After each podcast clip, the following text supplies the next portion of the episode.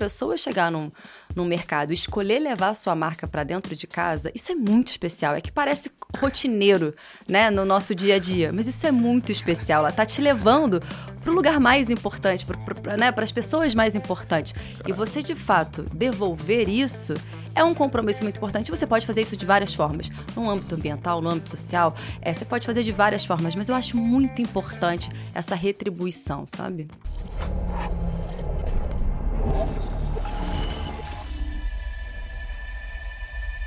Bem-vindos a mais o Conturbicast, o seu podcast de empreendedorismo, marketing, cultura. E hoje eu tô aqui com a representante da marca que eu amo muito, que chama Heineken. A Beatriz Jordão acabou de virar diretora de comunicação e branding da Heineken. Bem-vinda, Beatriz. Poxa, muito obrigada. Estou muito feliz de estar aqui com vocês hoje. É um prazer vir falar dessa nossa verdinha, né? A marca de cerveja mais amada aí pelos brasileiros. Então, estou super feliz. Hashtag muito gostosa de beber. Demais. Bom, eu sou suspeita, é a minha favorita. Ima imagina, imagina. E tem outras também, né? Falando de marca Heineken como instituição, tem várias outras marcas, mas hoje a gente vai focar um pouco na sua carreira. Perfeito. E falar da marca tão forte que é a Heineken. E quando eu falo, eu falo muito de branding aqui, né? E chegar numa marca com a, a, o amor que as pessoas têm pela Heineken, que transcende ao produto, né? Isso é uma coisa que eu falo muito para as marcas. Né? Falo, tem muita empresa que chega aqui e fala: não, fala de produto, produto, produto. Fala, cara, se sua marca é muito forte, você vai vender uma jaqueta, você vai vender um copo, você vai vender qualquer coisa. Porque a marca é mais forte. Sim. E aí, como que a Heineken chegou no Brasil com esse poder? Como que ela completou essa timeline de poder aqui no Brasil? Ah, perfeito. É. Bom, a marca Heineken é uma marca realmente muito amada, né? E é uma das marcas mais fortes e sólidas é, no geral, né, no mundo, não só de cerveja, marcas como um todo, né? É, e no Brasil foi uma trajetória muito bacana, né? É uma marca que completou aí ano passado 150 anos, né? E ela chegou e veio aos poucos no Brasil, né? Eu acho que tem um, uma trajetória muito legal da marca chegando no Brasil. É, e também essa trajetória de construção de marca, né? Então imagina que quando a gente começou aqui no Brasil, é, não se falava de puro malte. E a Heineken trouxe o puro malte como um dos principais ingredientes de qualidade para uma cerveja, né? Então. Ela chegou a comunicar como puro malte em algum momento? Chegou, Chegou? a comunicar como ah. puro malte durante um bom tempo, só que isso ah. já faz aí mais é 10 anos, hoje as né? pessoas nem lembram mais, só estão virou Heineken. É. O, o puro, depois que a Heineken trouxe o puro malte para o mercado, acabou virando realmente um padrão de qualidade para o brasileiro, que cerveja boa é uma cerveja com puro malte. Então, o puro malte acabou é, se tornando esse ingrediente muito mais comum, muito mais popular, né? Mas foi a Heineken que foi essa cerveja que trouxe esse padrão de qualidade, né? E aí ela foi cada vez desbravando esse mercado, né? Com, né, com todo o seu processo de qualidade de produção, né? os seus mais diversos é, ingredientes que diferenciam do mercado. Então, a gente falou aqui do puro malte, que já é padrão, mas uhum. a gente tem né, uma cerveja que tem uma levedura que ela é exclusiva, que é a levedura A, que ela é responsável por esse aroma que a gente ama quando abre uma Heineken, que é muito único, né? Toda uma parte de produção em tanques horizontais, que é diferente da grande maioria das cervejarias que fazem todo o processo de fermentação maturação, maturação em tanques verticais. A Heineken passa um momento em tanque vertical e, e, um, e, e outro em tanque horizontal. Parece uma coisa muito técnica, mas é só por conta desse tanque que a levedura trabalha tranquila e aí esse aroma é tão único. Então é uma cerveja que foi aos poucos desbravando e trazendo novidade não só de produção, mas também de comunicação. Acho que é legal lembrar que a marca Heineken foi uma das primeiras cervejas que colocou a mulher num papel de protagonista, né, de bebedora, de consumidora de cerveja, num mercado onde colocava a mulher num, num papel que hoje realmente é completamente, sempre foi e hoje ainda mais inadequado. A Heineken também trouxe isso para o mercado. Então é uma cerveja que está sempre desbravando o novo, sabe? Uma marca que está sempre inovadora, querendo fazer né? diferente. Né? Inovadora. 150 anos de história inovadora, né? Uma startup, eu sempre falo, é uma startup de 150 anos, que você vai inovando, criando coisas novas, produtos novos, mas sem perder o legado. Que isso, isso é uma coisa muito difícil. Tem marca que acaba se perdendo no meio do caminho e some. Então, quando vocês pensam nas estratégias de comunicação, quando vocês falam de marca, é, quando vocês fazem as ativações em festivais e tudo mais, como que é esse pensamento de manter sempre o legado? Cara, vamos inovar, mas peraí, tem um legado aqui dessa marca. Tem esse sabor que a gente tem que trazer. Mexe em produto ou só mexe em marca? Como que vocês fazem esse equilíbrio? Muito legal. Ainda bem que você falou de legado, porque legado pra gente é, assim, atualmente é o nosso mantra, né? A gente quer atuar num espaço deixar aquele espaço melhor e deixar um legado para aquele espaço, né? Que realmente tem um lastro dessa, dessa atuação, né? Então, assim, é legal a gente falar um pouco de qual é o, o, grande propósito da marca Heineken no mundo, né? Essa é uma marca global, né? Uma marca que nasceu em Amsterdã há 150 anos atrás, né? É, é uma marca familiar, né? Heineken é um nome de uma família, né? A, a líder do nosso board é a Charlene Heineken, uma mulher poderosíssima que eu sou super fã, é, que carrega o nome do nosso grupo e da nossa marca, né? É, e ela sempre teve esse propósito de criar conexões é, derrubar barreiras para criar grandes conexões entre as pessoas, né? A gente acredita que o mundo tem um sabor muito melhor quando as pessoas estão de mente aberta para criar conexões, né? Isso é um propósito muito legal da marca, né? Eu, eu sou apaixonada, sempre fui por esse propósito é, de marca. Então, nesse de criar conexões, a gente sempre atua e ativa em eventos, em campanhas que tenham esse propósito de gerar esse questionamento, de trazer talvez um ponto de vista novo sobre algo que a gente sempre olhou, mas a gente nunca pensou por essa ótica, né? E aí a Heineken traz uma ótica diferente, a gente propõe isso para o consumidor, uma ótica diferente. E agora mais ainda, acho que nesses últimos dois anos, dois, três anos, a gente tem trazido muita sustentabilidade como um pilar de propósito e legado para a marca Heineken, né? Então, a gente aí desde 2020 passou a ser produzido com energia verde nas nossas cervejarias, né?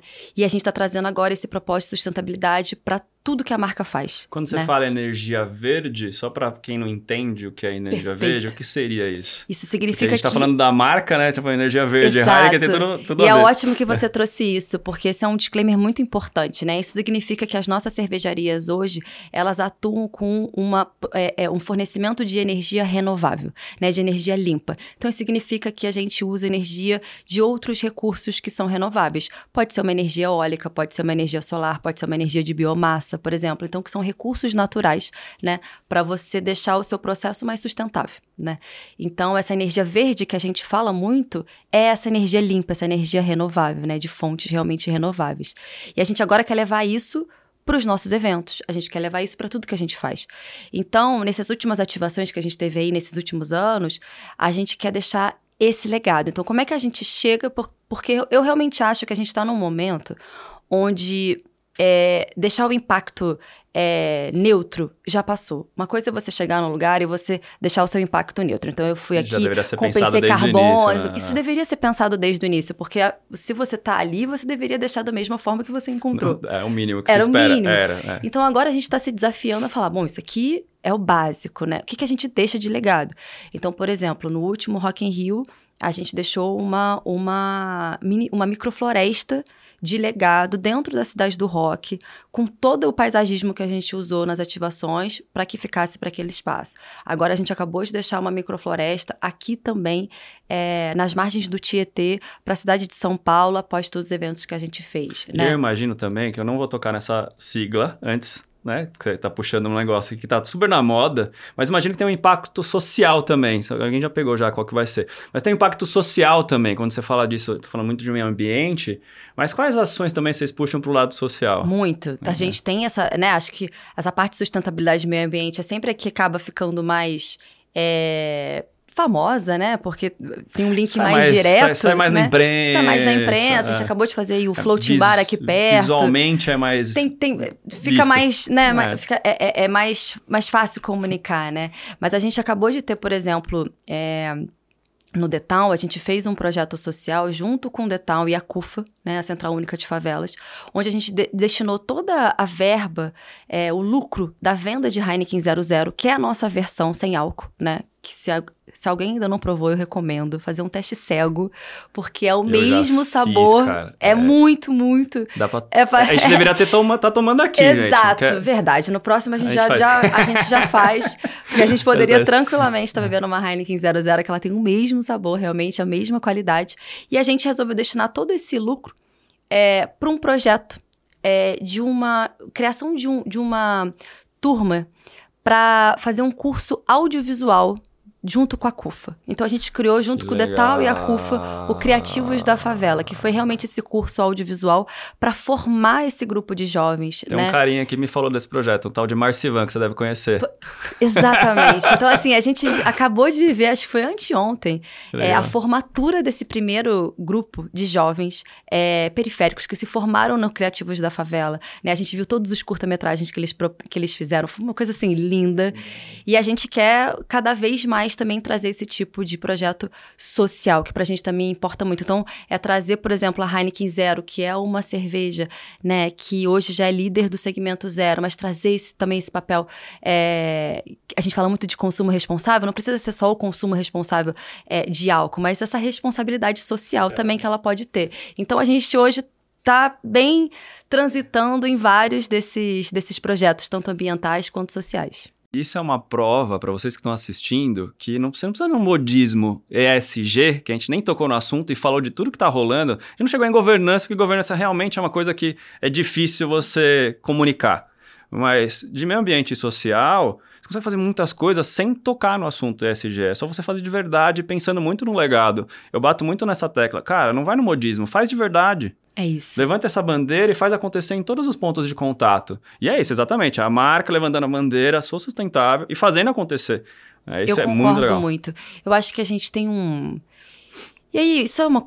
Isso é um pensamento meu, né? É, é, como, como profissional de, de marketing, de marca, né? Mas eu acho que nós, como profissionais, lideranças, empresas, a gente tem realmente um papel de devolver para a sociedade, para a comunidade, todo esse carinho que essas pessoas têm com os nossos produtos e marcas, né? Porque uma pessoa chegar num, num mercado e escolher levar sua marca para dentro de casa, isso é muito especial. É que parece rotineiro, né, no nosso dia a dia, mas isso é muito especial. Ela tá te levando para o lugar mais importante, para né, as pessoas mais importantes.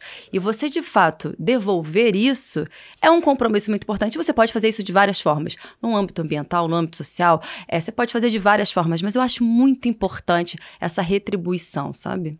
Isso, eu puxo muito esse gancho. Eu ia puxar do floating bar, mas já que você tocou nesse assunto, Eu a amo gente falar volta... do floating, a gente, a tô gente volta pronta. depois. A gente entrar... Vamos falar do float, depois a gente volta Tô. nesse assunto. Vou puxar aqui. O float foi muito legal. Infelizmente, eu não consegui, porque tava abarrotado. Não tinha como. Foi um sucesso de- tremendo. Foi muito sucesso. Foi. Não consegui ingresso. Fiquei super chateado. Ai, meu Deus do céu. Eu te Mas peço perdão. Conte, porque eu queria que tivesse acontecido por mais tempo. Eu imagino que tem várias situações, problemas para conseguir ser itiner... ele é itinerante, ele ser constante no Isso. lugar ali. No Rio Pinheiros, aqui em São Paulo, que já está sendo revitalizado, que era impensável você chegar perto do Pinheiros. Agora você fazer um bar em cima do rio, cara, isso, isso é surreal, assim. Isso mostra Foi. quanto inovador é. Me conta do projeto. Ah, esse projeto, a gente tem muito carinho por esse projeto. Assim, ele foi muito desafiador, mas é- um xodó dentro da, da marca hoje, de todo o time, né? É, a, a, a marca Heineken, ela já estava ajudando na revitalização do entorno do Rio, já nos últimos dois anos. Então, a gente estava contribuindo ali Que é ali onde é o, para ciclovia, parque, né? exatamente, para o. Parque Bruno Covas. Então, essa revitalização da ciclovia, do entorno, a gente já estava participando ali, é, é, patrocinando essa revitalização. Só que, como eu te disse, o, propósito da marca é gerar essas conexões e trazer um ponto de vista que as pessoas não estão tão acostumadas. Então, a gente pensou muito sobre Dentro da nossa plataforma Greener City, que é essa plataforma que a gente tem divulgado de, né, de sustentabilidade e cultura, como é que a gente poderia inovar e talvez trazer uma perspectiva do Rio que ninguém nunca tivesse tido, mas seria importante ter para viver e talvez se relacionar melhor com aquele espaço. E aí, não tem lugar melhor no mundo do que um bar. é verdade. Não tem. Exatamente, não tem como. Não, então não tem, assim, pra você viver é, a marca Heineken, não tem melhor lugar no mundo do que um, um- um belo de um bar pra você estar socializando com os amigos, né? Então a gente resolveu criar um bar que era flutuante. A proposta sempre foi ele ter um início e um fim pra impactar e, e ter ali essa sensação de novidade, realmente. Um Mas gostinho de quero mais um também. gostinho de quero mais. E também Faz pra um gente teste. trazer novidades É. por aí também, que a gente Eu sempre fica pensando no que vem de novo. Mas ele ficou aí por um por um tempo, né? Ele meses, ficou, acho quase. Do... Ele ficou um mês e meio, Ah. exatamente, é, é, funcionando. A gente até estendeu um pouquinho mais, porque foi um sucesso absoluto. É, e ali era um bar para as pessoas, né? Todo mundo podia entrar. Era a entrada era gratuita, mas todo o lucro, 100% do lucro foi destinado para um edital com a SOS Mata Atlântica. E esse edital, ele foi prorrogado. Então, a- as pessoas, né, as, as organizações que quiserem é, é, se inscreverem, tá prorrogado. Então, ainda tem mais um tempo aí. E você pode inscrever projetos que, que tenham essa ambição de revitalizar ainda mais o Rio Pinheiros, né? Então, a gente quis trazer uma ótica nova e foi lindo você estar ali no meio do Rio Pinheiros, olhando São Paulo, de um lugar que a gente nunca viu, trazer esse assunto sobre como é que esse espaço poderia ser melhor aproveitado, qual é o nosso papel e como eu posso contribuir. Você já estava contribuindo só de estar ali. E agora a SOS Mata Atlântica, que é uma parceira nossa já de muito tempo, um grande, uma, uma grande parceira nossa, abriu esse edital em conjunto com a gente e agora esse lucro também vem para deixar um legado. Que é o que a Cara, gente estava é falando sobre isso, né? Sensacional. É e muito o. Green Your City, que é a plataforma de sustentabilidade, você pega, acabou de falar de energia verde. Isso aí. É, tá- olha o poder do verde na marca. Vou puxar até, falando de legado, eu vi uma história que eu não sei se é real, Conta. que foi um erro ter a garrafa verde lá atrás, Jura? porque antigamente era sempre, por conta da luz, ela tinha que ser escura. É verdade. E aí teve um erro e mudou um pouco a receita e virou o sucesso da Heineken. É verdade ou é mentira essa Olha, história? eu acho que é verdade, tá? Eu não consigo dizer 100% não. Porque É, todos os cascos eram mas escuros antes. Sempre foi isso. Tipo, tem realmente uma parte de inovação aí é da garrafa verde, né? É. Foi uma grande diferença, né? Tipo, quando ela surgiu realmente no, no mercado, né? Se foi um erro ou não, eu juro que esse mito, eu não Tá sei se ele Vamos é. puxar. Vamos ah, puxar no Google e a gente dá um tá check. aqui, Galera, dá o vamos check. puxar no Google. Mas o fato é que a gente, de fato, trouxe uma inovação, Inovação. realmente, né? Ah, Não se legal. tinha garrafas verdes é, com cerveja. Isso eu consigo te garantir. Tanto que quando a gente trouxe também para o mercado brasileiro, também era um momento onde não se tinham garrafas verdes. Elas apareceram depois de Heineken, né? Então, mais uma Abriu coisa aí que a gente abriu o mercado. Falando de abrir mercado, a gente sabe o quão difícil é chegar em novos mercados, entrar. Sabe como que canal de supermercado, pra você entrar num supermercado novo é complicado, pra você entrar num bar é complicado. Aí vocês têm os próprios bares, vocês começaram várias estratégias diferentes, assim. Hoje, é, qual que é a importância desses novos canais e como que vocês buscam esses novos canais para colocar a Heineken dentro? Perfeito, assim, a- a- o grupo Heineken realmente acredita que a gente tem que ter uma concorrência saudável é, nesses contratos com os bares, né? Que os bares precisam ter essa liberdade realmente contratual. Então a gente defende muito isso, que tem que ser uma concorrência realmente saudável, né? Para que o bar, porque é melhor para o consumidor, né? Para que o bar possa ter é, todo tipo de marca que ele quiser ter para atender melhor os consumidores, né? Então isso é algo realmente muito forte para a gente, né? A gente quer trazer o melhor serviço, né? A melhor parceria para os nossos é, pontos de venda, né? A gente quer levar todas as nossas marcas, né? A gente tem muitas marcas dentro do grupo. A gente está falando de Heineken hoje, que eu cuido da comunicação, mas a gente tem muitas marcas dentro do grupo, né? Que são marcas também com é, é, é, sempre com o mesmo é, cuidado de qualidade que a gente tem em tudo que a gente faz.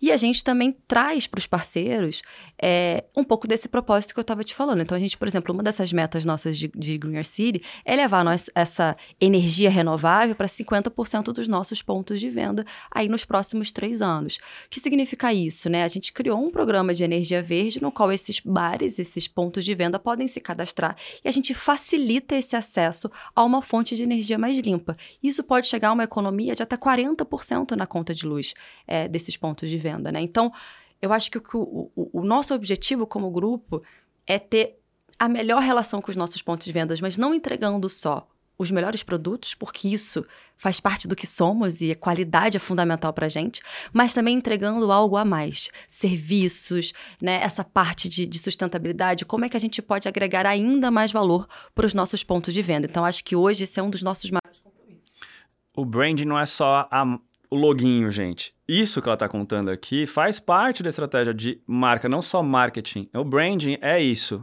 esse relacionamento. É to... Cara, transcende a marca. Aquilo que eu falei, na hora que você trata o, o seu parceiro desse jeito, ele tem uma relação muito diferente do que você comprar o passe para ter aquela exclusividade, que é o que muito acontece em vários setores né, da economia. O cara fala, cara, eu quero aquele canal, eu vou pagar para ser exclusivo meu. Agora, se eu ajudo esse cara a crescer, a vender mais, e ele ter essa liberdade, obviamente, ele vai me favorecer. Eu, sei, eu sou muito a favor disso também. Eu falo muito... 100%. Eu acho que esse relacionamento, ele é muito mais duradouro, né? Então, acho que a gente teve aí um momento muito conturbado da pandemia, né? Então, é, nós, como marca e como grupo, a gente teve uma série de iniciativas para ajudar esses bares, né? Acho que foi uma das iniciativas que eu, que eu mais gosto de marca, foi inclusive durante um dos nossos patrocínios da Champions League, né? Da UEFA Champions League, no qual a gente cedeu um espaço de mídia para comunicar os bares, os deliveries dos bares. Então, se você quer ver seu jogo, mas por que, que você não pede ali no bar, né? No do, bar que você frequentava bar que você antes, frequentava que o cara tá antes, tá passando fome. Ele precisa da sua ah. ajuda, né? Então, ah, é, esse relacionamento legal. é muito, muito importante legal. e tá totalmente conectado com os valores da empresa, né? É, é, parece... A gente sempre fica falando essa coisa de valores, parece uma coisa meio mecânica, mas é que para mim é muito importante, né? Os valores da Heineken, um, um do, deles, né? Dois deles é respeito e cuidado. Eu acho isso muito fundamental para qualquer tipo de relação que a gente tenha, inclusive com seus parceiros comerciais, né? Então, ter respeito e cuidar também, né? Quando tá tudo alinhado com os valores, você não precisa nem ficar muito mais fácil. Você não precisa nem ficar repetindo, porque a coisa acontece naturalmente, naturalmente, naturalmente, né? naturalmente. Concordo, concordo. Antes de chegar em liderança, vamos falar do negócio que eu falo muito aqui, que a gente vive atualmente, que é um negócio chamado economia da atenção. Perfeito, adoro. E a gente, como gestores de marca, a gente trabalha com comunicação, trabalha com marketing. Se a gente não entende como funciona a economia da atenção, a gente está o quê? Passando fome. É isso. simples assim. É simples, simples assim. assim. Como que vocês navegam essa economia da atenção? Porque são vários canais. A gente tem as redes sociais, tem TV, OH, comunicação está em todos os lugares, estão todos os eventos. Como que vocês pensam essas estratégias? Né? Pensando que você que é agora diretora de comunicação e tem todos Amo. esses canais, é, como vocês estruturam tudo isso? Porque é muito difícil vocês comunicar em todos os canais. Por mais que você seja gigante, que nem uma Heineken, é impossível você ir bem em todos os canais. É impossível. E, e gente, acho bem, que nem. Né? tudo bem. Eu acho que não pode nem é, ser. É essa a mensagem. É, acho que nem pode ser a pretensão e o objetivo você ir bem em todos os canais. Porque essa definição dos canais e o que, que você vai realmente usar de estratégia vai depender muito do que você quer comunicar, né? E para quem você quer comunicar e esse resultado que você quer ter, né? E essa, essa economia, né, de atenção, é, eu adoro esse tema, porque realmente hoje você tem uma série de pontos de contato no qual eles podem ter níveis de atenção completamente diferentes, dependendo do que está acontecendo, dependendo do, do que está acontecendo culturalmente, do que eles vão é mudando é isso, o tempo cara. inteiro, não é, sempre, não é, tem, você né? conhece o Gary Vaynerchuk? Sim, não é matemático. Cara, é, é o que ele fala do PAC, que é Platforms and Culture, né, que é essas plataformas, tem que entender a plataforma, entender a cultura. Exatamente, não dá então, para tipo, não dá para desassociar. A gente ontem surgiu o um negócio do e aí Calabreso, né, do, do Big que, Brother. Tá do Big Brother. Quando você ouvir esse podcast daqui um mês, o negócio já passou. Ele já passou. E aí você. Isso é um excelente, isso é um excelente é, é, exemplo, porque aí nesse momento, quando surge algo como isso, você vai ter provavelmente um canal que vai ter um share de atenção muito maior do que o outro, mas aí dependendo do que acontecer, já vai para o outro. Então, assim, você tem que estar tá muito nesse pace cultural. Então, hoje o que a gente tenta entender realmente é dentro de todos esses touch points, o que, que faz sentido para aquela nossa estratégia, né? Onde a gente quer atuar, em que nicho de, de, é, de consumidor você quer atuar. Mas acho que mais do que isso, porque isso acaba sendo uma coisa mais é, de mídia mesmo, de estratégia de mídia, o que a gente está tentando fazer é, é, ao longo desses últimos anos é ser mais contextual. Então, como é que a gente consegue trazer uma mensagem é uma das coisas mais de interesse, que é muito difícil, é muito difícil, mas do interesse daquela pessoa, né? Então, como é que a gente consegue trazer uma mensagem que de fato casa com o que ela estava procurando, buscando? Então, isso é uma coisa que a gente já começou a fazer aí nos últimos anos e deu muito certo. Então, a gente hoje dialoga com uma comunidade gamer, né? A gente dialoga com uma comunidade que ama futebol, é, o campeonato, os campeonatos europeus que a gente patrocina, né? Ó, a comunidade de, como, né? de O sustentabilidade. tamanho da Heineken na Champions League não tem como falar. né? Exatamente, assim, é é- e aí você conversa com essas pessoas, né? E você entrega o que elas querem é, é, saber sobre, mas eu acho que a grande saída para você também é, não ficar só dependente dos pontos de contato é você criar os seus. Quando você cria um floating bar, você tá trazendo uma novidade. Obrigado, Beatriz. Então é um que eu pouco falo disso. isso direto. É isso. Você conhece, já ouviu falar numa estratégia peso? Já ouviu falar? Não, me A conta. estratégia peso, ela tem o P de paid, Perfeito. E de earned, Ah, eu conheço de outra forma. S de shared, Shared. e O de owned. Eu, Eu falo muito da o proprietária. ZEP. É o peso. É, É, é o uma peso. coisa, É, é exatamente. só traduzir. É só traduzir. É só traduzir. Exatamente. E, e é muito isso, esse Exatamente. equilíbrio entre essas plataformas. Você ter a proprietária. Eu sempre falo, imagina se Zuckerberg fica irritado e desliga o Instagram. É. Se o TikTok é banido do país. Gente, Se e a, gente Globo tá perde a isso, né? Imagina, que- o que, que você vai fazer com a sua marca? Que você só pensa naquele canal, sua audiência só tá naquela plataforma que É você sim. não é proprietário. Eu sempre jogo isso, o cara fala. É, não vai acontecer, né? Ainda bem que não vai acontecer. né? Mas é- E se? E se? E se, né? Mas assim, é, é totalmente. A gente, e a gente, tá, a gente viveu aí os últimos tempos onde a gente viu mudanças aí em grandes canais de Sim. lideranças e tal, que, que realmente criou aí um, um- um certo Exato. momento É o duvidoso. X da questão, né? Qual é o X da questão? Mas é, é legal a gente entender que não pre- você criar, né? Quando a gente fala desse owner, desse, desses canais novos, proprietários, não significa você ter um canal só seu em alguma rede social, né? Mas é você trazer essa inovação. E eu sou formada em relações públicas. E eu acredito que, assim, o mundo pode. Ele pode evoluir o quanto ele quiser, mas o boca a boca, o que uma pessoa passa para outra, Cara, isso, isso- ainda é o meio o de comunicação forte, mais, mais forte, forte. que a gente E- tem. Isso é inegável. Então, isso é muito importante para marcas crescerem, né? E, e Heineken tem esse, esse pace, esse compromisso de gerar um belíssimo boca a boca. Por isso que é a marca mais amada de cerveja no país. Amém. É a marca É. mais amada da cer- Isso- cerveja do país isso- aí pelo isso é segundo ano consecutivo. Isso é muito legal, assim. E e como marca, né? Você consegue vender qualquer coisa com o Heineken, né? Qualquer produto que você colocar, colocar Heineken, as pessoas vão falar, pô, Heineken é bom. Eu falo, pô, eu é gosto uma desse produto. qualidade, Uma né? qualidade. Uma reputação muito e uma coisa muito que eu boa. achei legal, que normalmente as marcas têm medo de trabalhar com o próprio nome. Sim. E a campanha de mudar o nome, Heineken. Heineken, olha lá, Heineken. Heineken. Né? Que as pessoas. Acho que quem abriu o, o, o precedente aqui no Brasil foi o Mac, né? O Mac foi o grande case. Né? Tipo, pô, como as pessoas chamam? Macoso, Macinho, Mac. Sim. Tudo menos McDonald's. Né? Tipo, Mac. E assume isso. Como que tá o Brasil? A tropicalização. Puxando nisso, vamos cair num negócio que eu gosto muito de falar também, que é sobre cultura. Perfeito. E quando você pega a cultura de um, é, um cara holandês, que é mais quadradinho, mais, né? Diferente do brasileiro, é isso. né? Vamos Diferente, digamos do diferente. brasileiro. Não chega a ser um alemão, né? Mas é diferente do brasileiro. Como vocês incorporam essa cultura né, holandesa aqui, ou vocês têm completamente, totalmente di- dispara, tipo, é, dispare um do outro, assim, cada um surge de um jeito, o Brasil é assim, a gente faz desse jeito, eles já entenderam como funciona, não, a gente tem trocas, eles pegam um pouco da nossa cultura, a gente pega a cultura deles, eu imagino que rola uma troca, né? Muito, muito. É, enfim, a nossa marca é uma marca holandesa, mas ela é uma marca global, né? Hoje ela se coloca como uma marca realmente global, né?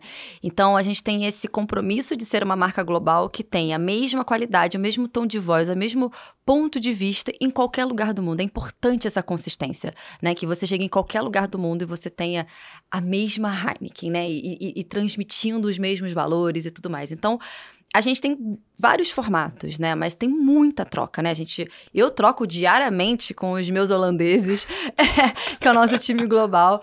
É, é muita troca. E o Brasil, ele hoje, dentro do grupo, né, Heineken, é o maior mercado de Heineken no mundo, né? É, A Parabéns, gente- Brasil. Parabéns, Brasil. É o maior mercado de Heineken no mundo hoje, somos nós.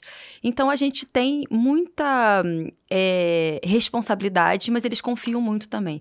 E a marca Heineken tem isso dentro lá do, do book de, de propósito, quando você entra na marca que você No tem que estudar, naquele bookzinho que a gente recebe. Onboarding, primeiro dia de trabalho, olha lá, Tem- valores, o que, a- que você precisa saber. Exatamente, a gente chama de branding na bottle, que é, um, é a, a marca dentro de uma garrafa. O que que você precisa saber dessa marca? Ela tem esse objetivo de ser uma marca global que se conecta localmente. Então, essa campanha de 150 anos que você falou da Verdinha, né? Ela veio muito nesse sentido, que é as pessoas falam o nosso nome de várias formas, em vários, de várias formas, e cada lugar é um lugar diferente. Como é que a gente também é, destaca e dá valor para o local, né? Então tem muita troca sim. é, e, e- e todas as campanhas e todos os nossos projetos, eles são muito pensados sobre uma ótica de como a gente cria uma conexão verdadeira globalmente com as pessoas. O que, que é verdadeiro para o consumidor? E aí não tem muita diferença se ele é holandês ou se ele é brasileiro no que é o propósito, o que, que cria essa conexão. Mas aí quando a gente traz a campanha, a gente também produz muitas campanhas locais, a gente já tem essa liberdade de produzir campanhas locais. Acho que a última campanha de games aí que a gente colocou de Nem Todo Bar é Lá Fora é- foi uma campanha 100% liderada pelo Brasil, né? Mas tem sempre... É uma campanha liderada pelo Brasil que, que funciona em qualquer lugar do mundo, porque tem o olhar de Heineken, né? É, é que nem você fazer uma série pra Netflix. Você É não vai isso. fazer local, só para o local, só para o seu bairro. Você vai fazer local pro global. Você Pro sempre global. pensa, como que essa história vai isso. ressoar pro resto Pra do todo mundo? É a né? mesma coisa. Eu tô assistindo série agora da Polônia. E me pega a história. Tô vendo um reality. amo também, Cara, eu amo eu, ver. adoro ver coisas de outros países pra entender como que o local tá indo pro global. E sempre, é sempre esse pensamento, né? Porque isso se for aí. uma história muito local, É isso aí. tanto como marca, como história mesmo, né?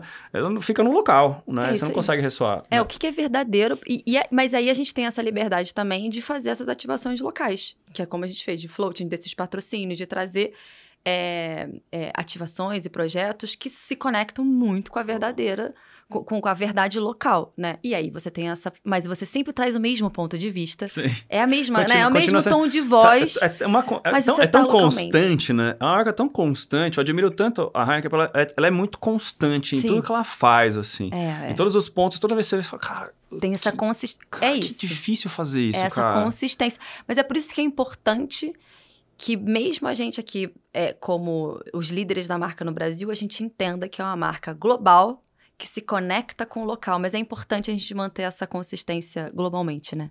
Proteger, E né? falando de liderança agora, né? Falando de consistência, obviamente, você como um líder que chegou na liderança agora, fresquinha, no topo da liderança ali, é, como você faz para propagar esses valores todos na sua equipe? É, como você fomenta outros líderes dentro? Porque o grande líder é o que for- forma outros líderes, para mim, pelo menos imagino que para você também. né? Que não adianta você só ser líder, você vira um chefe ali, Isso você aí. não forma outras Isso pessoas. Você imagina, quando eu não tô aqui, essa pessoa tem que me responder como se fosse eu ali. Porque ela tem que Isso. entender como que é meu papel, entender como que ela tem que reagir com outras pessoas, passar as mensagens. Imagino que você está alinhada com isso comigo, porque eu li seus valores também, eu sou Sim. suas coisas no LinkedIn. O LinkedIn fala muitas coisas pra gente hoje, gente. Aproveita o LinkedIn. Adoro. eu uso mais o LinkedIn do que o Instagram. Sim, eu Grande adoro parte. também. É, é, mudou bastante, inclusive, com plataforma. As Sim. marcas, não sei vocês, se fazem Começaram campanha- a falar. começaram a falar bastante. Eu acho que o LinkedIn para uma marca de cerveja faz todo sentido também. Sim, ainda mais pra- falando da 00. E pra é, reputação corporativa também, é um Ah. canal bem legal. Bem legal. E aí, falando de liderança, né? Você chegou lá, quem te inspirou a chegar lá e como você passa isso para os seus liderados? Ah, eu, eu gosto muito de falar de liderança e, e eu até, né, agora nesse processo mesmo de, de assumir essa cadeira de direção, eu, eu acredito muito que o sucesso, o crescimento, ele é um esporte coletivo. Ele não é individual. A gente não. Pelo menos isso é o que eu acho, tá? Não sou uma verdade absoluta, mas é o que eu sinto e o que eu acho. A gente não chega sozinho, né? Então, é, e acho que principalmente numa trajetória de carreira, é menos individual ainda, né? Então, é uma soma de muitas coisas, né? Esse coletivo. É a soma da sua dedicação, do seu esforço, do quanto você estudou, do quanto, né? É uma soma da sorte que você teve e é uma soma de todo o suporte e apoio que você teve das pessoas, né? E pessoas é todo mundo, né? Os gestores que você já teve, os seus mentores, né? O seu time, principalmente, né? A sua família, os seus amigos, pessoas que te, os seus parceiros, agências, todo esse coletivo é, que é fundamental para você se desenvolver e, né, é, é, conquistando etapas aí na sua carreira. Não tem uma né? faculdade só, né? Que você vai falar, não, vou fazer essa Não faculdade e vou sair um baita de um líder. Não, Não existe tem. isso. Não tem existe. essa faculdade, é... Infelizmente, gente, não é na existe. vida. É, É. a vida. Você vai tomando porrada, vai fazendo amizades. E é muito bom tomar porrada, tá? Eu Você aprende que... mais na porrada É. do que no carinho. É muito bom. Você. Exemplos negativos que você tem de, de gestão ou, ou momentos muito difíceis que você passou, né, pode, é clichêzaço que eu vou falar, mas eles são os momentos onde você fala: Isso aqui eu não quero ser, isso aqui eu não quero fazer, isso aqui eu não quero passar. Né? Então, são momentos muito importantes. Então, eu realmente tento ter uma, uma, uma liderança de muito respeito e cuidado com o meu time, com as pessoas que trabalham comigo, e de muito bom humor. A minha receita é o bom humor. Eu, eu, é a minha linguagem do amor. né? Eu gosto de ter bom humor, porque eu acho que já é muito difícil o nosso dia a dia. Em qualquer tipo, acho que, de ambiente corporativo, porque é Total, muito pesado, a gente tem muito pressão, trabalho, é muita pressão, coisa, muita é. cobrança, é concorrência. E se a gente não trazer um pouco de Leveza. leveza, e de humor pra gente rir um pouco da nossa situação, né? É, fica ainda mais pesado, né? Então eu sempre tento trazer muito bom humor para as minhas relações no dia a dia. Que legal. E de inspiração, né? Quem que te inspirou? Você fala, cara, esse foi o líder que eu falei, esse é o cara que eu gosto muito, essa mulher que me inspirou demais, assim, toda vez que eu vejo coisa dela. Essa semana eu entrevistei a Ana Fontes, não sei se você conhece. Absolutamente. Cara, eu tava Sou assim, fã. É, eu sou fã dela. Ana, posso ficar três horas fazendo podcast com você? Eu ficaria também. não é? Eu ficaria. Então, mas além, além da Ana, quem mais assim que você falou, cara, essas pessoas mudaram a minha carreira, assim, porque eu me inspirei muito, tive contato. Esse é o momento de Ai, abrir o coração para essas pessoas. Ai, são muitas pessoas, assim, É, de difícil, verdade, né? que me inspiraram, mas é, eu começo muito pelos meus pais, é, que me inspiraram muito, a assim. nossa meu, primeira base, né? É muito a primeira base. Meus pais me inspiraram muito. Eles se dedicaram muito para que eu tivesse muita educação de qualidade. E eu sempre tive comigo que eu ia retribuir o máximo que eu pudesse por toda essa dedicação que eles tiveram em conseguir me garantir uma educação de qualidade, sabe? Então eu sempre me inspirei muito neles. Mas ao longo dessa minha trajetória, eu tive líderes maravilhosos, né? Então eu tive líderes é, nas minhas outras empresas, é, que, que assim, que sempre foram muito inspiradores para mim. Eu posso citar aqui vários, é, mas eu, eu, eu sempre gosto de me inspirar naquela pessoa que eu tenho contato, que eu vejo acontecer, sabe? Que eu tenho mais proximidade no dia a dia, porque eu consigo aprender. Porque sim, eu, eu sou, assim, completamente apaixonada por várias mulheres poderosas que tem por aí, né? De Michelle Obama, Luísa Trajano e vamos lá, Oprah Winfrey, tipo assim, todo tipo de, Mas não tá no meu dia a dia. né? mas eles não estão no meu dia a dia. Então, mas eu tive líderes, é, é, mulheres muito maravilhosas que, que, que me alavancaram, que me fortaleceram nessa construção de uma liderança feminina, né? Acho que dentro da, da própria Heineken, uma das pessoas que sempre me inspirou quando eu estava fora da Heineken era a Vanessa Brandão, que é a nossa diretora de Economy Mainstream, né? A Vanessa é uma super mulher, é uma super líder. E, e- e eu lembro que eu conversei com ela antes de eu ir pra Heineken, eu nem tinha vaga ainda. E eu ficava vendo ela falar, cara, um dia eu quero ser. Ela foi, né, diretora, ela foi líder de, de, de Heineken, onde ela cuida de todo o nosso portfólio de Economy Mainstream. E eu falava, eu quero conversar com essa mulher, porque essa mulher é demais, sabe? É, então, te- teve, tiveram muitas mulheres com, que foram muito a minha inspiração. E hoje eu tenho a sorte, não é balela, não tô falando aqui pra, criar, pra querer outra promoção, mas eu tenho a sorte de ter gestores muito maravilhosos. Tanto a minha gestão direta quanto a minha vice-presidência são pessoas que eu confio, que eu posso ser vulnerável, são pessoas que eu posso ser eu mesma, que confiam muito em mim, que tem um, eu tenho um ambiente muito saudável. Essa, então, essa é a isso faz diferença. muita Essa- diferença, essa é a sabe? diferença para manter a pessoa engajada, com vontade É de isso. trabalhar, não importa o que. Que momentos difíceis vão vir, mas se a pessoa te escuta, hoje, falando de economia da atenção, um É bom isso. líder que escuta Né? Ele já é bom líder só por escutar a pessoa, porque ninguém quer ouvir ninguém. É, né? exatamente. Mas Não sei se você sente isso. As pessoas estão no celular aqui, tá, tá, tá legal, beleza. tá, gostei do que você fez, tá. Mas nem o- estão aqui, nem pegando, Não né? estão pegando, cara. É, então, a primeira, a diferença. primeira diferença, assim, você quer ser um bom líder, e ela tá aqui pra provar isso, olha no olho da pessoa, É. reserva esse Cuida, tempo, né? cara. Nem que seja cinco minutos. Cinco minutos vai fazer muita diferença É no liderado. É. E passar essa informação pra todo mundo, isso eu gosto bastante, assim, de deixar um legado, né? Pessoal, eu como líder também aqui, eu falo muito disso. Cara, escuta as pessoas. Estar no momento presente, né? Exato, cara. É isso. Por isso que eu gosto tanto do podcast, porque podcast é um momento quase que único na carreira das pessoas. Você fica uma hora de frente com a pessoa. Sem nenhuma sem distração. Cara, é muito Bom legal. demais. Não é muito legal Eu isso? amo, porque se estivesse no bar, estaria um monte de gente tentando conversar Tem com você também, você estaria dividindo a atenção. É isso. Por mais que você goste de num bar, Que... o podcast, cara, é muito legal É por isso conta mesmo. disso. é isso Falando de experiências, assim, é, você falou que foi formada em RP, é isso. Como que você foi pro marketing? Como que você fez essa transição?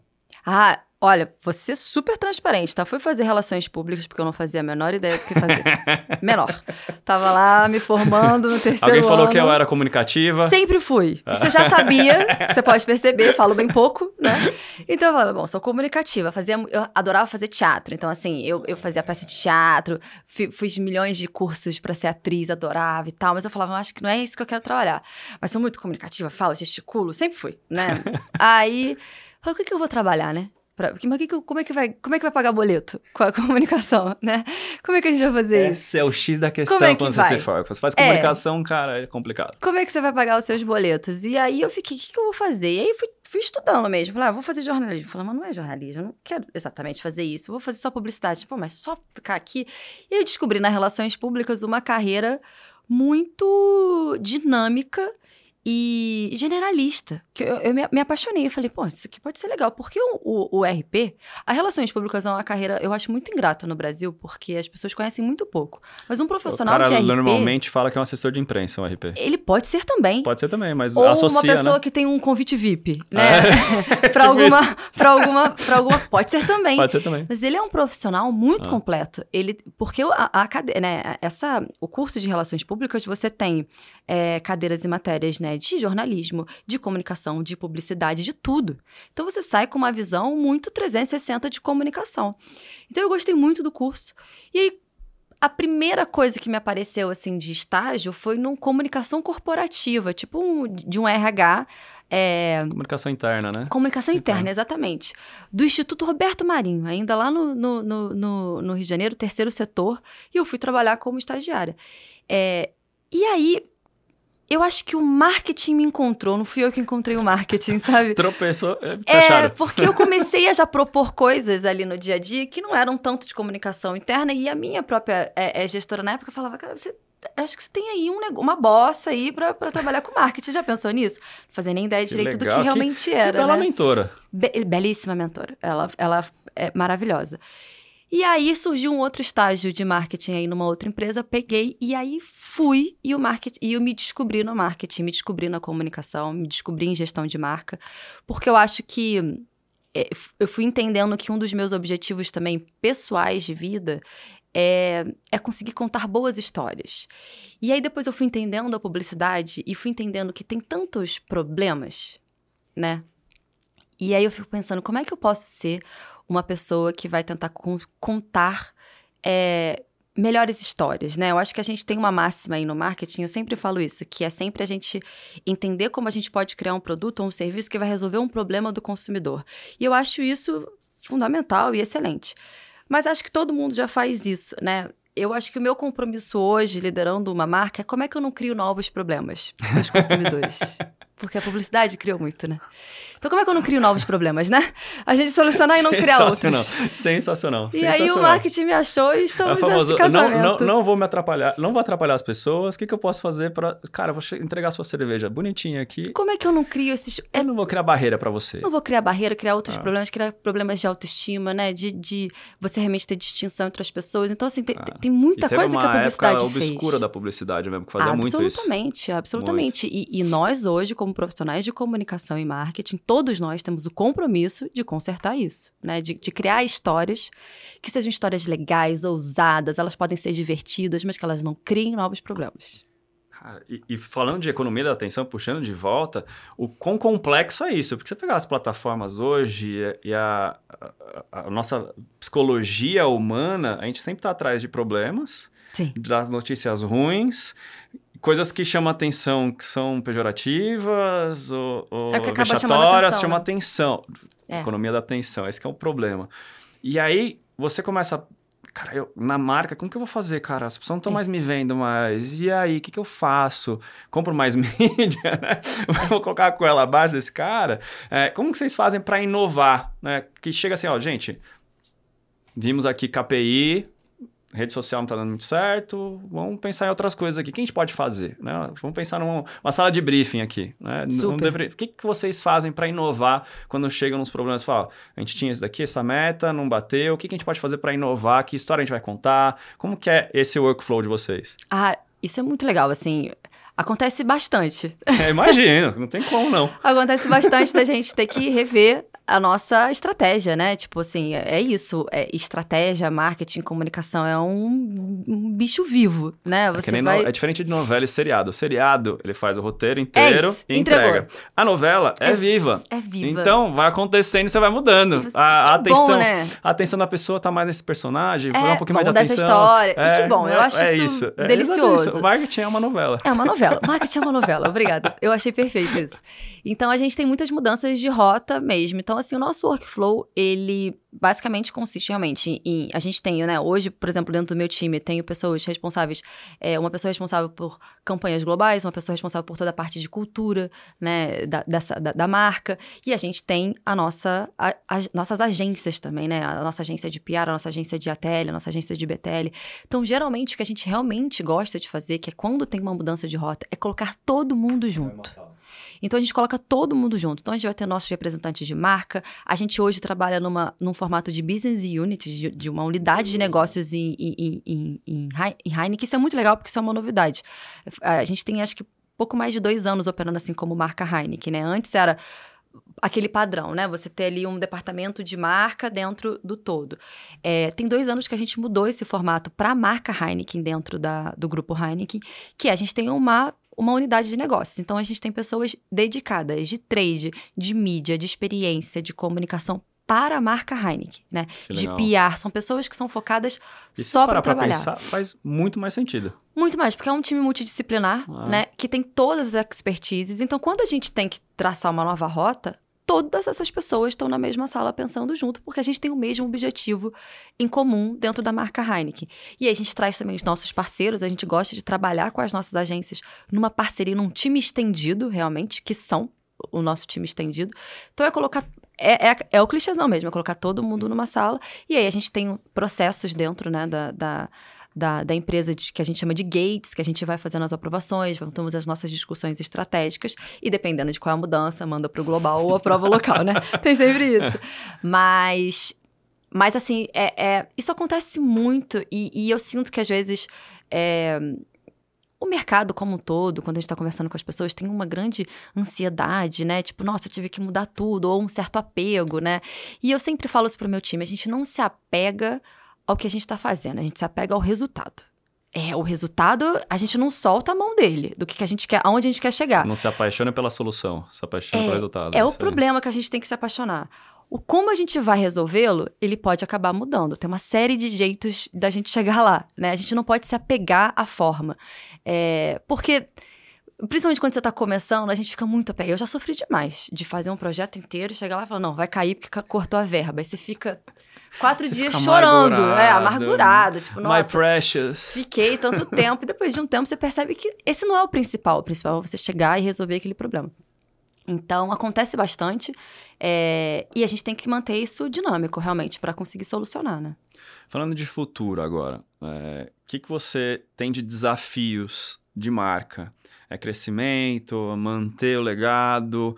O que, que vocês pontaram assim, né? A sua bússola assim para crescimento, quais são os problemas e os desafios? A gente tem muitos desafios, e desafios grandiosos com a marca Heineken.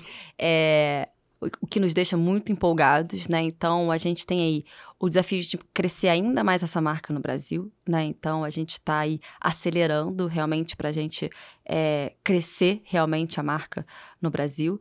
E acho que um dos nossos principais desafios, não só de crescimento de resultado, de volume, que né, é o que a gente quer chegar, mas é como a gente mantém essa marca sempre nesse aspiracional, sempre uma marca de legado. Como é que a gente consegue manter essa marca com essa aspiracionalidade, com esse compromisso, com esse propósito, não deixar isso cair?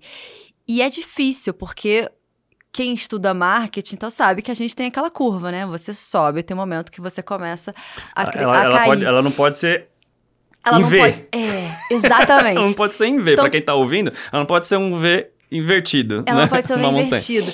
Então a gente tem que manter. é, é, a gente tem que crescer essa marca, mas a gente tem que manter. Então, acho que desde esses últimos dois anos que a gente conquistou aí é, pelas pesquisas da Cantar, né? Que nós somos a, a marca de cerveja favorita dos brasileiros, é, é manter isso absolutamente por todo o tempo que a gente conseguir. É nunca perder esse, esse primeiro lugar no coração das pessoas, né? Então, é crescer, manter esse compromisso de marca e trazer novidades. Eu acho que é um dos nossos maiores compromissos como marca, é ser uma das marcas mais pioneiras do mercado. E quando você fala de novidade, você fala de novos produtos ou de formas de apresentar produto, De outros tudo um canais? pouco. É vai isso, tentar de- inovar nisso. De tudo um pouco. Então, acho que assim, a nossa última inovação foi 00, que tem aí é pouco tempo de mercado, né? Quanto Tem- tempo já? Eu acho que a, gente lançou 00 já tem uns três anos, se eu não me engano. 2020. Temos aí Nossa, quatro, quatro anos, anos. quatro anos quase, Nossa, exatamente. é um já bebê. tem três, quatro anos. Tá engatinhando ainda. Ela tá engatinhando ainda. Então Mas já nós- tá correndo já. É líder É de, demais, líder. é líder de mercado zero, né? Já é o líder do segmento zero.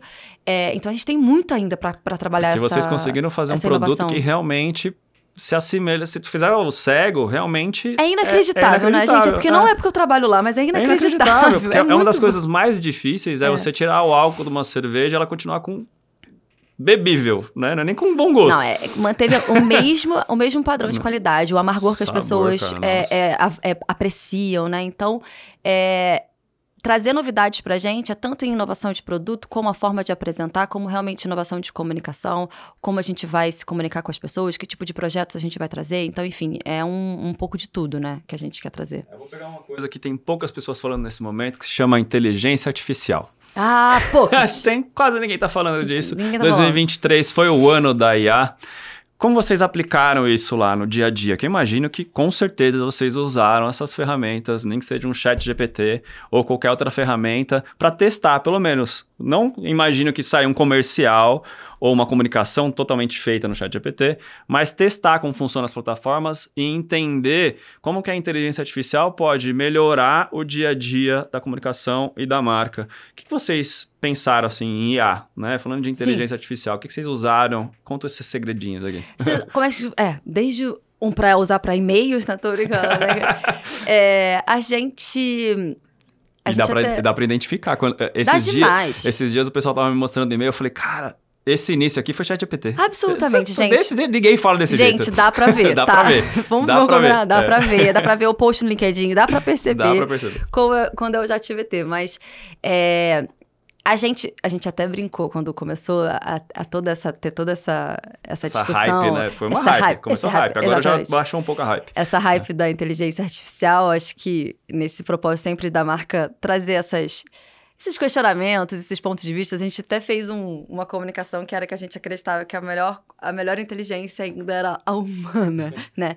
E a gente acredita muito nisso, né? Que a gente tem que estar pronto e usar a nosso favor, né? Então hoje a gente usa a inteligência artificial muito para a geração de insights dentro de alguns processos, processos de dados. A gente está usando inteligência artificial também em alguns processos dentro das nossas cervejarias. Como que ajuda é, em processos realmente que talvez fossem mais Não, pra É, dados, pra mim, eu acho que é o grande game changer. É exatamente É o que muda isso. o jogo mesmo. é o que muda o jogo. Acelera muito. Acelera muito. Então, como é que a gente usa isso a nosso favor dentro desses espaços realmente que é, é- é- vai facilitar muito mais e aí a gente deixa com que as pessoas que talvez fizessem aquilo tenham um tempo para pensar ainda mais a estratégia, né? Dentro de comunicação, a gente ainda prefere é, trabalhar de de, fato verdade. com pessoas de verdade. Mas é isso, é sempre usando para geração de sites para acelerar onde a gente pode. Então, pesquisa, a gente né, andou usando essa parte né, de dados e pesquisas, é, é, é, fazer o match das coisas, a gente andou usando, né? A gente andou usando de inspiração, de perguntar para a inteligência artificial alguns dilemas e ver como é que ela responde no sentido, será que teria uma Vieses, chance da né? gente, é, de, Vieses, de da gente trabalhar vieses. isso, testar é muito legal. vieses. Então a gente também foi, foi é, trabalhando isso. A gente usa muito para nosso é, é, mapeamento de social listening mesmo, né? De ouvir as nossas redes sociais, o que estão fazendo, Cara, quem tá. isso na, na unha É fundamental. é impossível. É impossível. Hoje é então, impossível. Hoje Você a precisa. gente usa inteligência artificial em vários desses é, é, é, mecanismos, né? Programas que a gente usa para fazer sabe, mapeamento. Só fazer, tem gente que não sabe o que é social listening. Isso, só pra fazer um adendo aqui rápido. de falar realmente inglês e É, português é uma é, loucura, né? Me é, perdoem. é, faz parte. Faz do, parte. Por isso que a gente não fala mercadologia, a gente fala marketing. É, isso. É, pra ficar mais- O social listening, que É é, ouvir o social. né? É As plataformas sociais aqui tem ferramentas pra você saber quantos comentários as pessoas fizeram, O calor, né? Calor de sentimento, É entender o que, que estão falando bem ou mal da marca, ver tendências. Né? Às Exatamente vezes, cara, isso. você consegue saber tendência de cultura ali. O que estão falando tudo. sobre você? Se tá positivo, se tá negativo. Cara, qual é o é muito assunto que, bom, tá, cara. que tá É relacionado com você, né? Que é Ou um- qual é o assunto as pessoas estão conversando que você poderia entrar. Que é uma Isso coisa tem que, a quando era só TV, artificial. rádio e cinema era quase impossível você saber. Era impossível você saber o que culturalmente estava relevante a outras pessoas. Para você fazer esse mapeamento, é só é possível com inteligência artificial. Na unha é bastante difícil, né? É- Você vai Você vai conseguir fazer, mas você não vai. capenga. Vai, Seu- vai escapar muita coisa que você. O seu alcance vai ser muito menor, né? Ah, Então, eu acho importante a gente usar essas tecnologias é, nesse sentido, né? Mas que a gente que a gente use as tecnologias e não que essas tecnologias use usem a gente. É, um esse pouco é o isso. X da questão. É, X da questão. É isso. Muito bom. Agora, para pergunta final aqui, só para a gente terminar o nosso podcast. Porque assim, não sei se vocês perceberam, mas não segui a pauta. Vocês perceberam aqui. Não, na- nada, Nada. absolutamente nada. É, mas mas, tudo bem. mas não incomodou, tá né? Então tá tudo demais, jeito nenhum. Foi assim, a equipe de PR tá aqui atrás, ninguém levantou pra dar Eles um estão tapa. super Então tranquilos. tá tudo bem. Eles Então não tá tacaram tudo- tá- nada na gente até agora, então, tá acho que a tudo- gente tá, tá bem. tudo certo, tá tudo certo. Você como pessoa, né, é, você busca inspiração aonde? É leitura, podcasts, agora eu vou entrar no seu dia a dia. Faz esporte, cuida da família, como que é, Beatrice? Ai, Beatrice. Vamos lá, um pouco, né? Me frente senti que. Beatrice. Exato, É. mudando de programa. Mudamos de programa. Mudamos de programa. É, eu busco inspiração em quase tudo, assim. Eu, eu sou muito apaixonada pela vida, sabe? Eu sou muito, muito apaixonada pela, pelas pessoas. É, é, enfim, tento fazer. Eu sou muito curiosa, eu tento descobrir coisas de tudo quanto é lugar, sabe? Mas eu, enfim, é, faço esportes.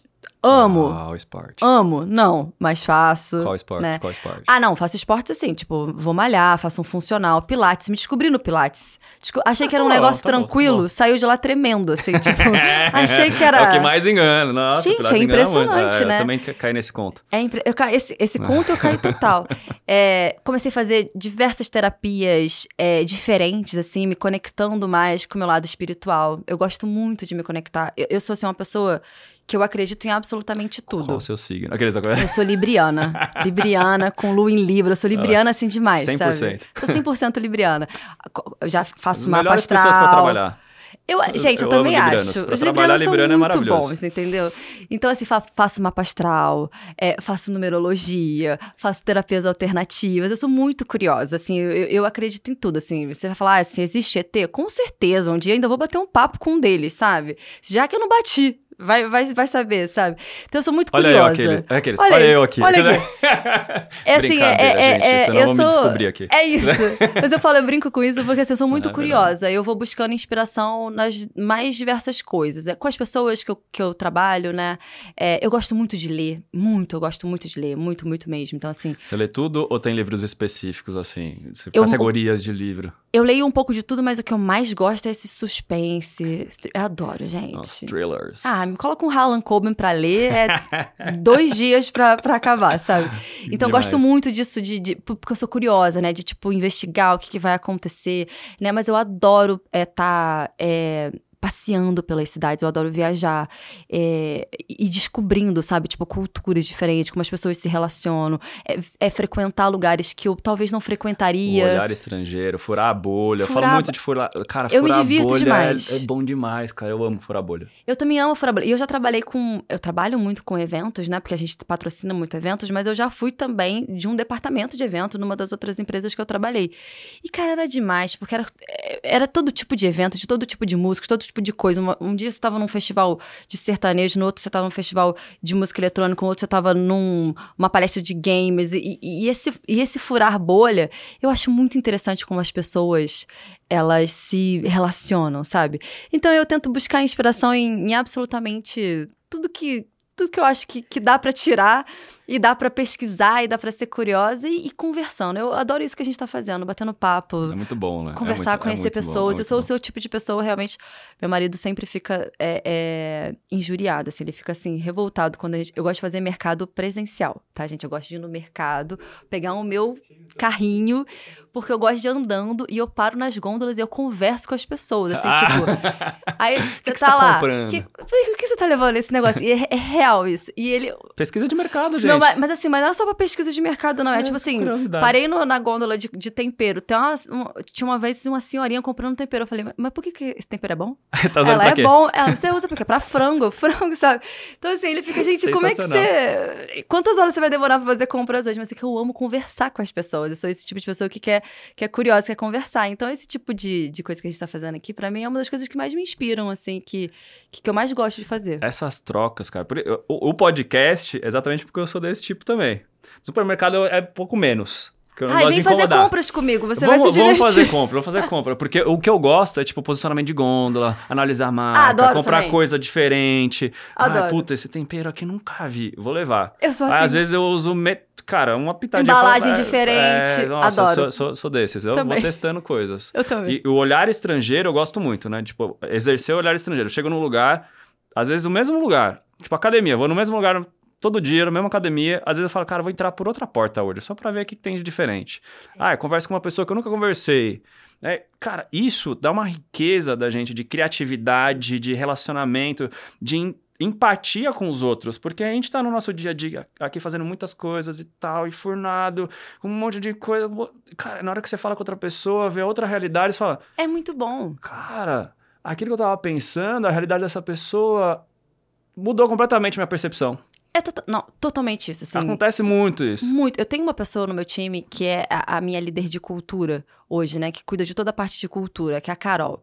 Carol, te amo. Sou apaixonada por ela. Ela é a pessoa que fura todas as minhas bolhas, sabe? Ela me, ela me apresenta cada referência, cada coisa diferente, que eu fico assim, ela vai me mandando os conteúdos que ela vai achando, assim, que eu nunca tinha visto.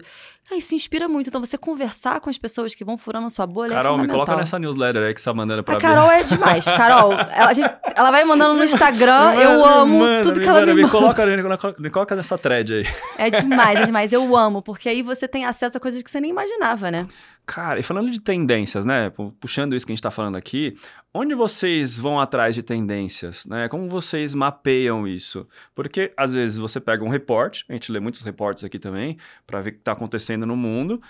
Não necessariamente ele funciona para sua realidade ou para sua marca. Pode estar na hype, inteligência artificial, por exemplo, é uma hype. Você fala, cara, não faz sentido para mim.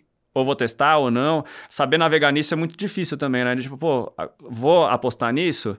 Que nem, às vezes tem umas apostas, tipo, carro, carro elétrico, tem paleta mexicana, tem algum- algumas apostas assim que você fala, cara, será que eu faço essa? Faz sentido para minha marca? Faz sentido pro que a gente tá fazendo aqui?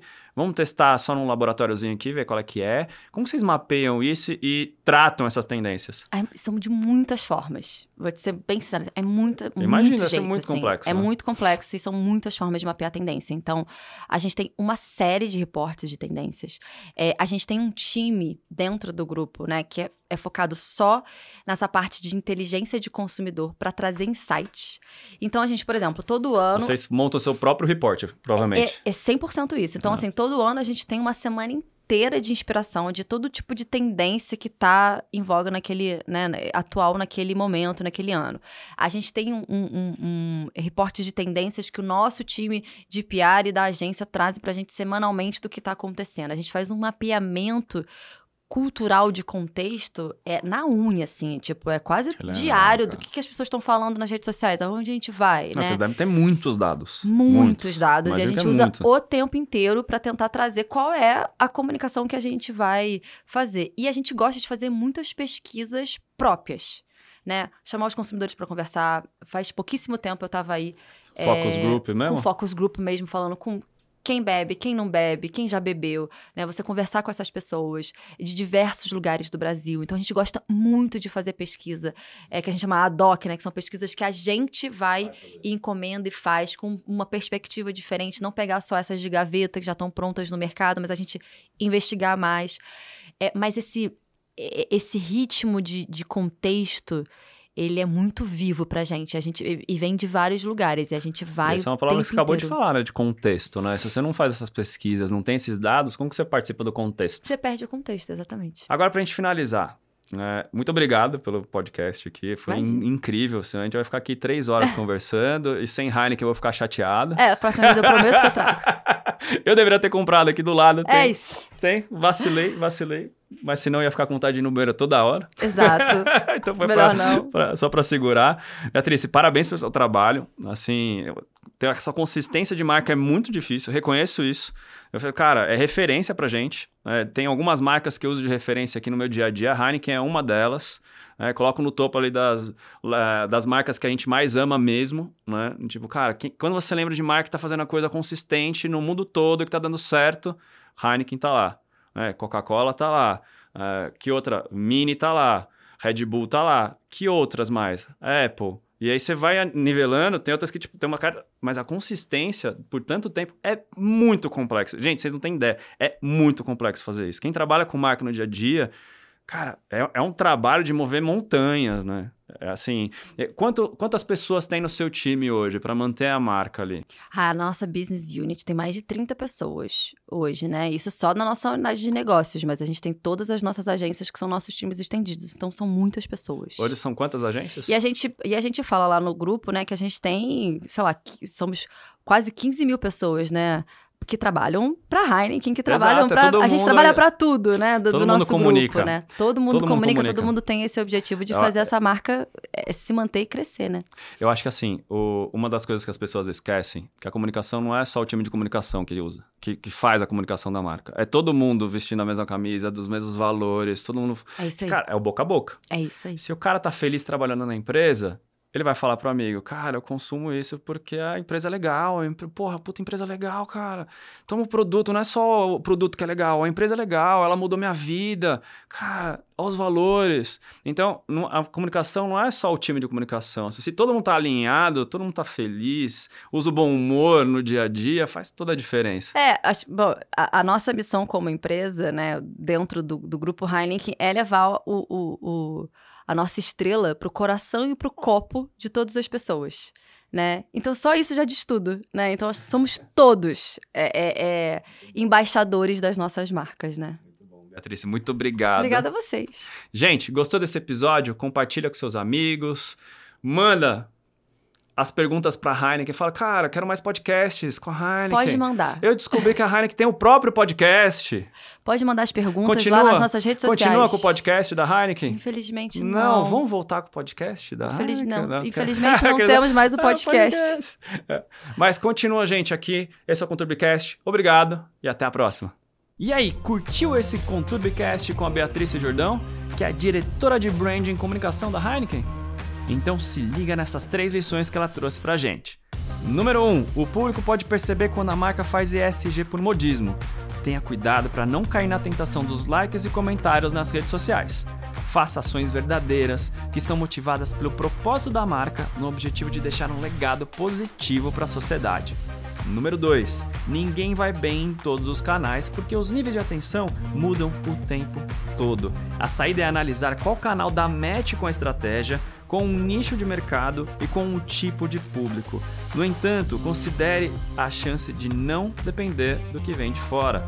Já imaginou se o Instagram deixasse de existir amanhã? Experimente criar seu próprio canal e assuma o controle total dos seus dados. Fica a dica. Número 3. Chegou a hora de investir na inteligência do consumidor, a área que acelera os relacionamentos de marca. O social listening é uma das principais ferramentas desse campo que consegue transformar as tendências e os comportamentos mais secretos do seu público em metas para criar novas campanhas.